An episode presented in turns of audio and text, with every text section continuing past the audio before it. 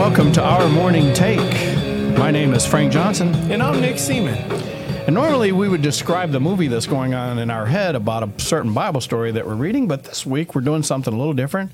As you've probably noticed, uh, I haven't even addressed the elephant in the room, and that is that Abraham Lawrence is not with us all week.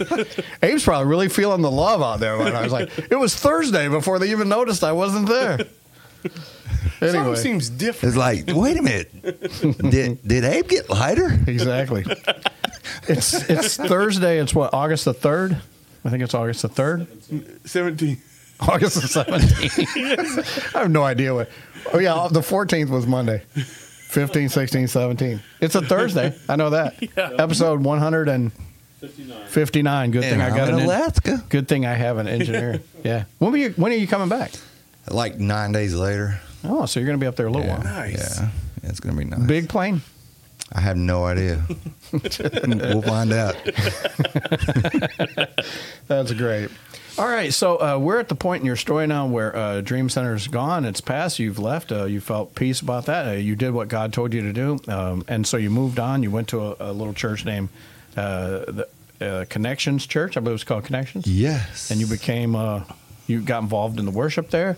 I know. I know. One of the things that I really enjoyed about you going to Connections was um, uh, their live feed. Their live feed was phenomenal. Like Tim would start with these. Um, uh, almost like you do. You you do the little uh, things, and Tim would have all this too. He would have all the announcements ready, and and you were like uh, you were like you were showing us before we started the podcast today. You were the professional announcer to actually get the people.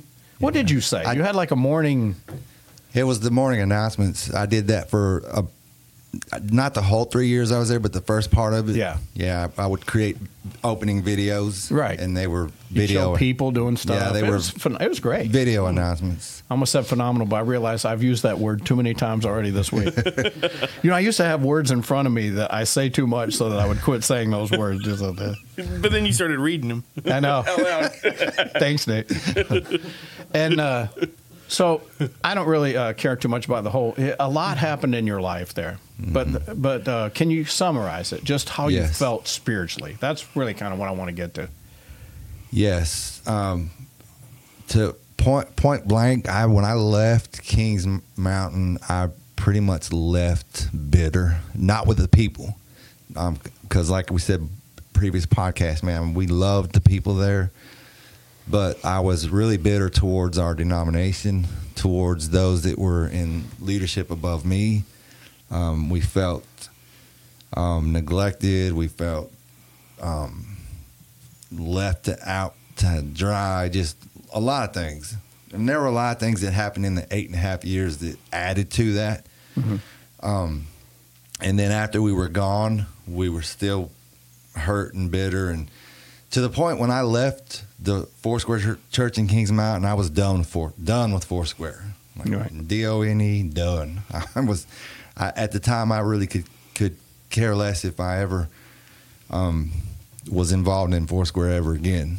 That's how bad it was. And Connections wasn't a Foursquare church. no, right? they weren't a connection. They weren't a Foursquare church. The the pastor there, uh, the lead pastor there, actually used to be a Foursquare pastor. And, at uh, Belmont. Yeah, yeah, yeah, he was in Belmont. And so, um, but we got plugged in over there, and and um, it it's still during those three years of being at Connections Church, it was still a lot of hurt that I was carrying, and you know, like a lot of people when they experience hurt, when you think you're over it. And just when you think you're getting over it, like something happens and that scab gets ripped right off again. And then all the pain comes flooding back in. Yeah, And that's the enemy because he doesn't want you to heal. yeah, yeah, exactly, and that's what it was. You know, there, um, things that we would see in, in the, the in the denomination and in the the the church that the things that happened in the church after we left. We saw things happen there, and that added more hurt. And just I don't want to get too much into that. No, and you don't because- have to. because the pastors that are there now are, are incredible. Um, Michael and Nikisha, they're Oh, you mean at King City? No, no, we're in King. yeah, yeah. yeah. And that church, there, Yeah, right. But there was just a, just seeing, just it was just a lot of hurt um, with the denomination, and um, after three years of being in Connections Church, God just started drawing me back to my home church um, in Dallas. Um, and and when I say I was hurt, so much to the point to where I let my my um, license lapse. You know, mm. because I was just done. I just let I just let the my license lapse, which that added to more of the pain. Because mm-hmm. here I am, I'm like, okay, here I spent 20 years, hmm. 20 years of my life, and what do I got to show for it? I mean, which I know there's a lot to show for, but it, it, you know how the enemy plays in Oh, your yeah. head. Mm-hmm. But I but I was like, and I was struggling. I'm like, you know, I've spent 20 years, and now what am I doing? And, You're uh, driving Uber, yeah, yeah, I'm driving Uber. You know, it's just taking pictures. taking pictures. You know, like like what, you know. So that added to the pain, and then after three years of of that, God just started drawing me back to my home church in Dallas, and um, not going to get into the whole reasons that led me to that, but uh, He led us back there, and um, through the course of one year of us being back, and, and honestly, I didn't go back to my home church thinking that I was hurt. Uh, I didn't go back to my home church for healing. I didn't think I needed it, honestly. But I, I noticed after about a year that a healing had taken place because I had spent a lot of time at the altar the first couple months that I was there, and just God What, just started. what were you praying when you were at the altar? What What was God drawing you to the altar for? If if I can ask, if you want to share, just n- nothing really specific other than the fact that I was just hurt and that I was just uh, broken. Um, I had felt like did you feel like that was normal, or did you feel like I shouldn't be feeling like this? So why am I feeling like this?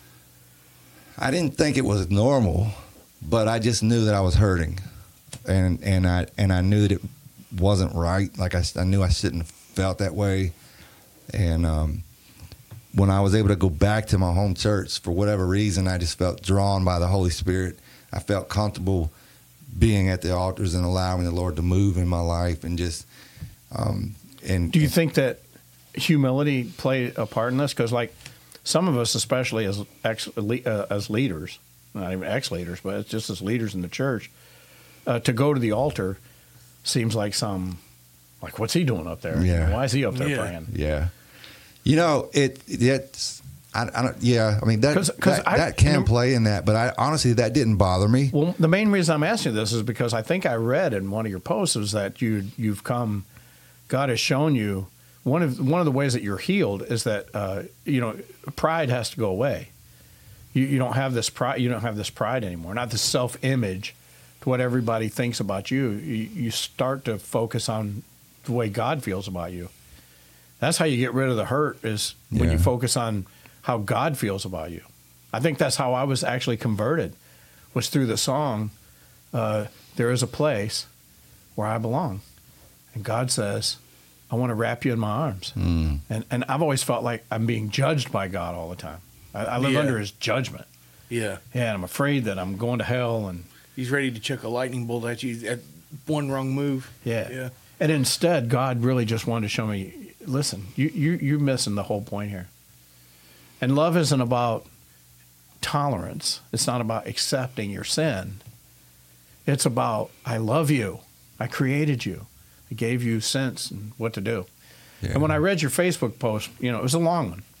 And one of the things I felt like I got out of that was that your personality, like, like God helped shape your personality a little bit differently. Do you, do you feel differently? I don't know. I don't.